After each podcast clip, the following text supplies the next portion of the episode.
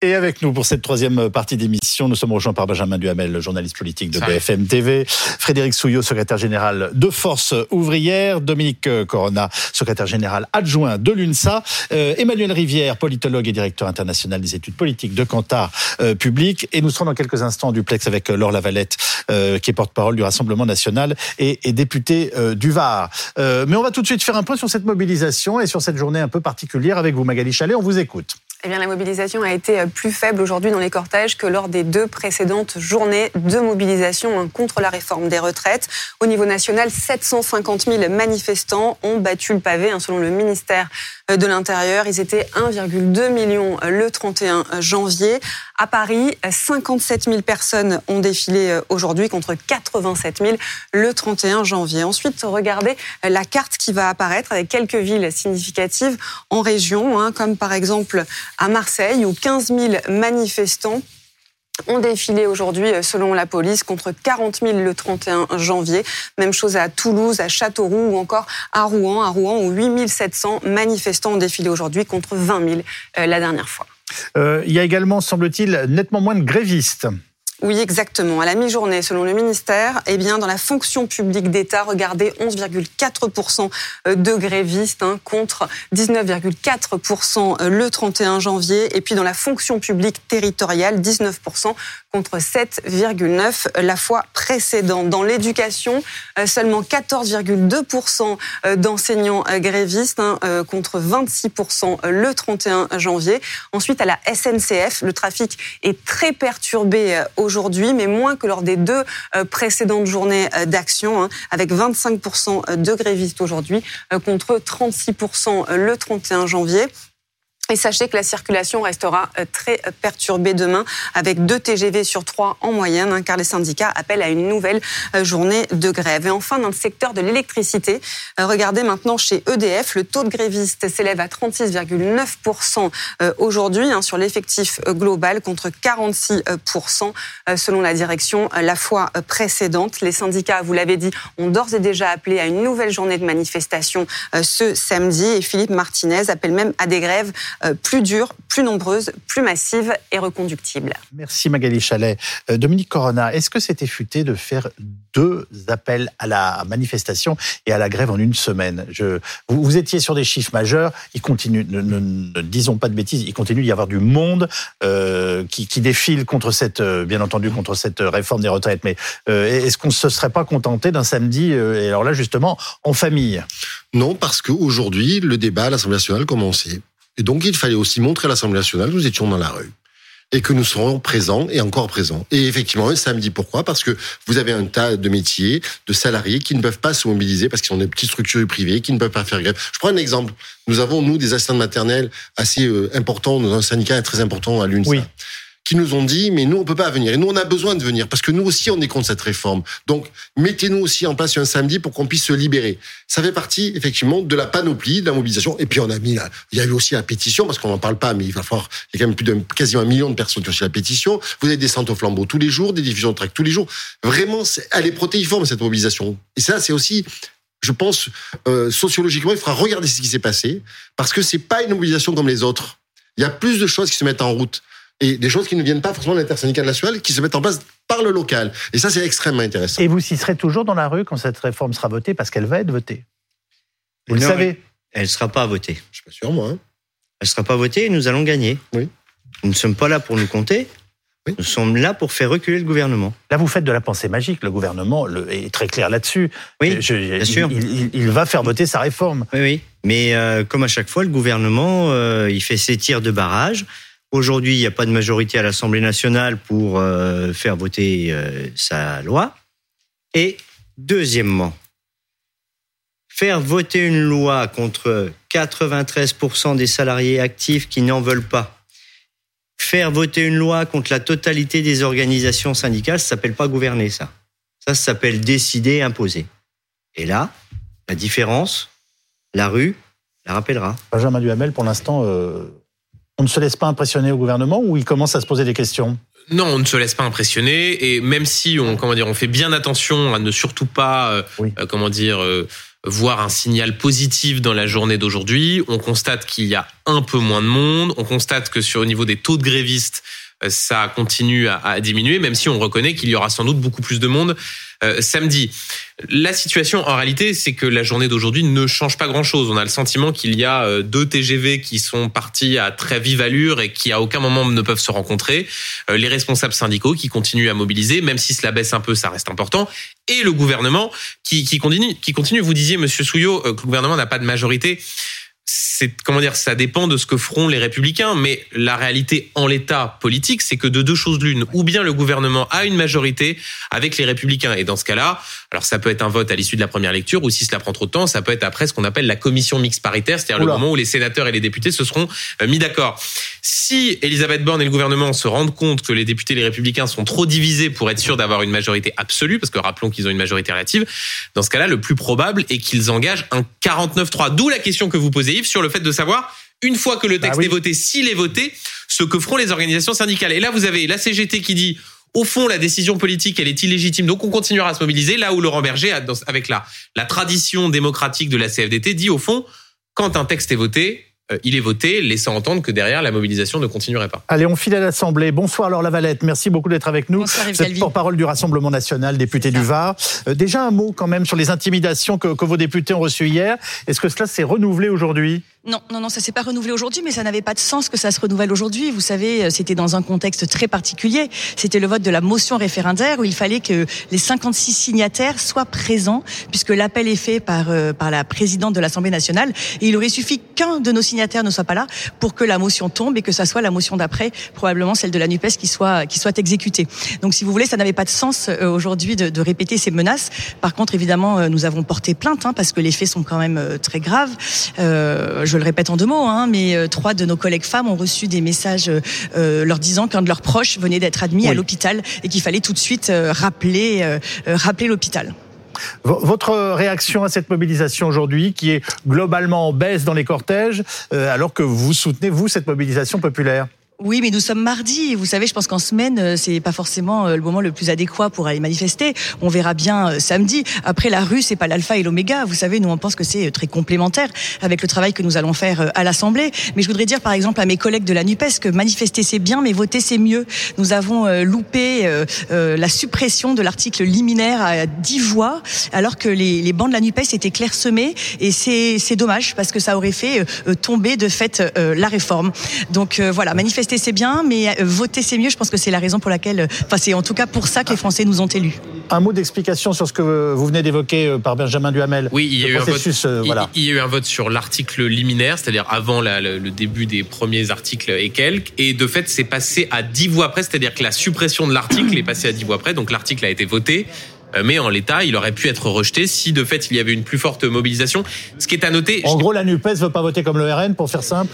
Alors, non, pas tout à fait. Je pense ah. que là plutôt c'était plutôt une question de mobilisation, mais je n'ai pas tout à fait les, les, chiffres en tête. Mais je crois que ce qui est surtout intéressant, c'est du côté des Républicains. Tenez, je vais vous, je vais vous donner les précisions qui sont juste là. Euh, voilà, ce qui est très intéressant, c'est que donc sur cet article liminaire, 17 députés les républicains ont voté pour l'article de suppression. Ça veut dire qu'on a un parti dont les principaux leaders, Éric Ciotti, patron des Républicains, Olivier Marlex, patron des députés LR, Bruno Retailleau, patron des sénateurs, disent il faut qu'il y ait une réforme et dont on comprend qu'ils sont en train de d'essayer d'aboutir à un deal euh, solide avec le gouvernement. Et pour autant, 17 députés les Républicains qui votent pour l'article de suppression et 5 qui s'abstiennent. Ça, c'est une comment dire une leçon politique intéressante par rapport aux votes qui vont se succéder euh, dans l'hémicycle euh, jusqu'au 17 février. Alors, est-ce que vous pensez que vous serez capable d'empêcher le, vote de cette loi Et par ailleurs, est-ce que vous appelez à la manifestation samedi? J'espère que nous allons euh, évidemment euh, empêcher ce, vote, mais je suis assez sceptique. Vous savez que le véhicule législatif euh, qui a été choisi par le gouvernement nous contraint dans le temps et nous n'avons que jusqu'à vendredi 17, 23h59 pour arriver jusqu'au vote au moins de l'article 7 déjà, qui est quand même le cœur du nucléaire, et le vote de, la loi. Je pense qu'il faut aussi revenir sur ces occasions un peu manquées. Hein. Vous vous souvenez de la motion référendaire hier que la NUPES par sectarisme n'a pas voulu voter, et effectivement l'article liminaire. Après, voilà, je, vont peut-être être touchés par la grâce, retirer tous leurs amendements, parce qu'on en est à 17 000 amendements, vous savez, de, la NUPES. Ce serait dommage, ce serait vraiment faire le jeu du gouvernement. Donc moi, je compte sur eux, évidemment, pour faire sauter ces amendements, que nous puissions arriver à l'article 7, que nous puissions le voter, parce que je suis persuadée que la motion, enfin la pardon, la majorité de rejet sur ce texte est évidemment trouvable. On le voit bien. Vous le disiez, les républicains sont très divisés. Bon, ils le sont quand même depuis le début, mais là, effectivement, après 50 nuances de, de lâcheté, il y a 62 nuances de, de républicains.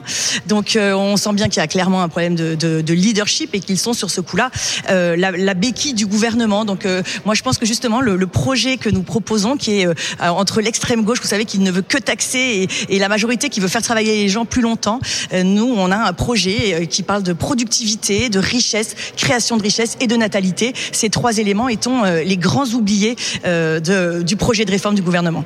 Merci Laure Lavalette, porte-parole du Rassemblement national et, et député du Var. On peut, on peut revenir sur des amendements qui ont été déposés?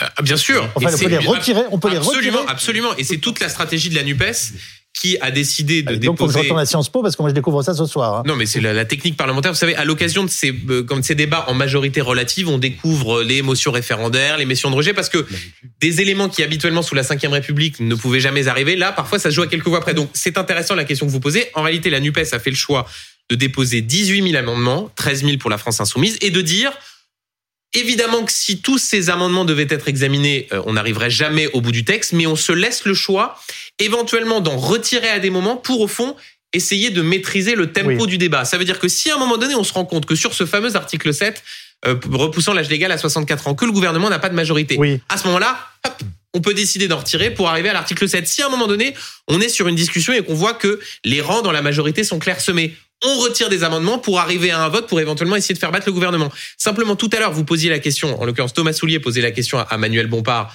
le coordinateur de la France Insoumise, et on sent quand même que dans le débat qui peut ajouter la NUPES entre obstruction, c'est-à-dire l'idée de faire durer les débats, et aller au vote, c'était pas franchement tranché et que disons qu'on a parfois l'impression quand on écoute les membres de la France insoumise que le naturel, oui. euh, je sais pas si on peut dire obstructif, mais en tout cas le naturel qui pousse à l'obstruction a tendance à revenir au galop, même si certains expliquent qu'il faudrait rentrer dans la dentelle pour essayer de pousser au vote le gouvernement. Emmanuel Rivière, est-ce que euh, les clivages politiques euh, euh, donnent une coloration particulière aux enquêtes que vous menez en ce moment, notamment dans l'opposition à cette réforme des retraites qui reste massive chez les Français? Bah, ce qui est singulier. Les Français que... sont pas un peu perturbés de voir, par exemple, en ce moment, le Rassemblement national du côté des manifestants. Enfin, vous comprenez ma, non, ma mais question. Le, le, niveau de perturbation, il va au-delà de ça. On a des enquêtes où on a 40% des sympathisants républicains qui soutiennent le mouvement social. Ce qui est relativement inédit. C'est, oui, ça, c'est, c'est voilà. même très inédit, oui. Les, les républicains qui, d'ailleurs, sont partagés entre des gens qui pensent qu'il faut faire une réforme et que, a priori, celle-là leur convient. Je parle des sympathisants, encore une fois. Et euh, ceux qui disent qu'il faudrait faire une autre réforme. Mais le, le, la, l'illisibilité du paysage tient aussi un peu au caractère euh, atypique de notre oui. situation parlementaire. C'est-à-dire, c'est non seulement il n'y a pas de majorité, ce qui rend la situation très différente de toutes les autres réformes des retraites, mais on est quand même dans un fonctionnement démocratique très différent de tous les pays qui nous ressemblent. Dans, dans, un, dans une démocratie européenne normale, si j'ose dire, à l'issue d'une législative où la coalition majoritaire n'a pas la majorité absolue, on passe du temps, des semaines, parfois des mois, à constituer un socle majoritaire oui. avec une alliance possible. Oui. On s'engage sur un programme de gouvernement et si on avait fait ça, il y aurait eu les retraites dans une alliance avec les républicains qui auraient voté presque comme un seul homme. Là, on est quand même en train de voir ce que ça donne en vrai de s'être engagé dans ce quinquennat, ou plutôt dans cette législature, en se disant la présidentielle suffit et on peut fonctionner sans majorité. Et au premier écueil, ça devient très compliqué. Et votre analyse tout à fait intéressante nous amène à écouter Laurent Berger aujourd'hui euh, à la manifestation. Ça fait un mois qu'on nous parle de radicalité, de radicalisation et de blocage du pays. C'est le, le, constat, tout le monde peut le faire. C'est pas le cas. Ce mouvement, il est digne, il est responsable, il est encadré, il est fait par des gens raisonnables. Ce, les, ces travailleurs et travailleuses partout en France qui simplement disent on veut pas des 64 ans. Moi, je le dis, on ne peut pas ne pas entendre ça. Le gouvernement, le Parlement ne peut pas entendre ça sous, fait, sous peine d'avoir un vrai problème démocratique à terme. Un vrai problème démocratique. Vous reprenez ces termes? Bien sûr. Bien sûr, on va avoir un vrai problème démocratique. Vous savez, moi, je suis pas étonné de ce que vous venez de dire, monsieur, sur euh, sur les, les, différents partis. Aujourd'hui, cette réforme, elle touche tout le monde. Je vous dis, moi, je connais des employeurs qui me disent, mais on ne veut pas de cette réforme parce qu'on ne peut pas accompagner les salariés jusqu'à 64 ans dans notre métier, et donc on va être obligé de les licencier. Donc ils n'en veulent pas. On voit bien que cette réforme a été conçue de façon budgétaire, bête et méchante, et qu'il n'y a aucun accompagnement. Et donc, on a un problème démocratique. Pourquoi? Parce qu'aujourd'hui, on ne peut pas me dire à l'Assemblée nationale, ce que disait un de vos, de vos invités tout à l'heure, c'est nous qui décidons parce que nous sommes élus. 93% des travailleurs sont contre cette réforme. Les, les gens sont majoritairement opposés à la réforme. Et donc, c'est pas la rue qui doit gouverner. mais au bout d'un moment, on n'est pas élu par, par, le. Tant le gouvernement va la faire voter d'une façon ou d'une autre. C'est le plus probable au moment où nous parlons. Qu'est-ce qui va se bah alors, qu'est-ce qui va se passer ensuite eh bien, Il y a une vraie fracture dans la, en France. Et moi, je, je n'aime pas qu'on abîme la France. Et je pense que là, on abîme la France. Et je vous le dis pourquoi je vous dis ça. Parce que en 2010, on était dans une configuration un peu différente. Tout le monde savait qu'il y avait peut-être une, euh, je dirais, un changement de, gouvernement qui était possible parce qu'il y avait les élections présidentielles qui arrivaient. Oui. Nous ne sommes pas dans ce cas-là. Et donc, on voit bien effectivement que nous sommes dans une, dans une vraie difficulté démocratique. Et donc, on n'est pas dans le même cas que 2010. Et là, effectivement, qu'est-ce qui se passe après si effectivement les Français ne sont pas, ne sont, ne sont pas euh, écoutés? C'est un, vrai, un vrai problème démocratique. Et il peut y avoir des catastrophes démocratiques qui pourraient arriver. Et ça, nous n'en voulons pas. Et donc, c'est pour ça que le gouvernement aurait bien l'intérêt de quand même un peu se rappeler de ce qui se passe dans le pays, de se dire après tout, remettons-nous autour d'une table. Vous savez, et là encore, là aussi, la vraie différence, c'est que nous avons des propositions, les organisations syndicales. On a toujours mis en place des propositions. Et le gouvernement ne les a pas écoutées. Et donc les Français se rendent compte de tout cela. Et ça, ça, c'est pas possible aujourd'hui. Frédéric Souillot ben, euh, je vais traduire ce que disait euh, Laurent Berger à la mode Force ouvrière, parce que moi je fais pas de politique, mais que de la politique syndicale. Ben, il... ça va être la cohésion sociale de notre République qui risque de basculer. Qui risque de basculer. Et après cela, la seule responsabilité ne sera pas sur les organisations syndicales. Vous dites que le modèle social français est remis en cause par cette réforme Mais bien évidemment. Aujourd'hui, notre système de protection sociale. Hors question comptable, hors, comptable et hors nécessité de, de sauver ce système, justement Notre salaire différé la gestion paritaire de notre système de protection sociale qui nous prend de la naissance jusqu'à la mort quand même. Eh bien, c'est des cotisations employeurs et des cotisations salariés. Aujourd'hui, c'est juste sur les salariés. On a, on a enlevé le paritarisme sur cette réforme. Et dans la réforme de 2010, et même si on était contre, parce que nous, 40 ans, c'était déjà trop, oui. eh bien, aujourd'hui, on dit aux travailleurs, bah, c'est vous qui prenez deux ans, et on ne demande rien aux employeurs. Ce qui avait fait l'équilibre de notre protection sociale collective, c'est le paritarisme.